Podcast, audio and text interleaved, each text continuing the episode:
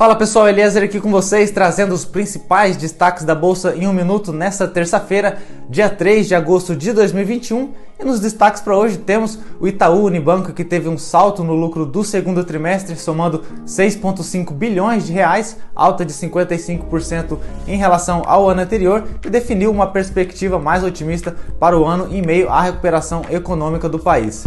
Tivemos também a PetroRio, que obteve lucro líquido de 304 milhões de reais no segundo trimestre de 2021, revertendo o prejuízo de 76 milhões de reais apurado no mesmo período do ano passado, e também a farmacêutica Pague Menos, que registrou lucro de 69 milhões de reais no segundo trimestre desse ano, mais de sete vezes acima dos 9,1 milhões de reais registrados no segundo trimestre de 2020.